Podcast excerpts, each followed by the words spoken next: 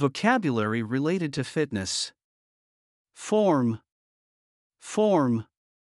Proper form is crucial when lifting weights to avoid injury and maximize muscle engagement. The fitness trainer emphasized the importance of maintaining good form during every exercise. Repetition. Repetition. To build muscle strength, it's necessary to do a high number of repetitions with moderate weights. He completed 10 repetitions of bicep curls before moving on to the next exercise. Dumbbell. Dumbbell.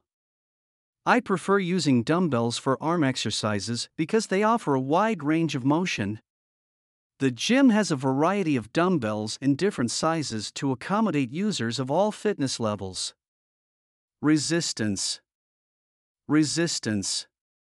Resistance bands are an excellent tool for adding resistance to bodyweight exercises. Increasing the resistance on the rowing machine can make your cardio workout more challenging.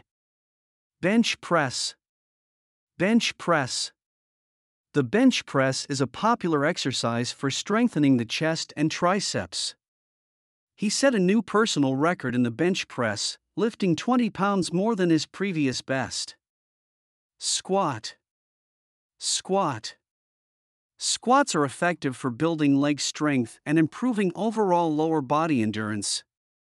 Make sure to maintain proper form while doing squats to prevent knee injuries.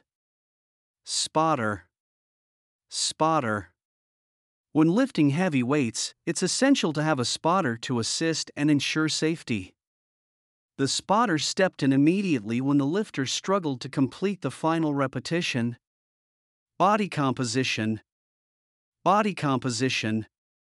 Understanding your body composition can help you set realistic fitness goals. She wanted to improve her body composition by reducing body fat and increasing muscle mass. Congratulations on completing the challenge.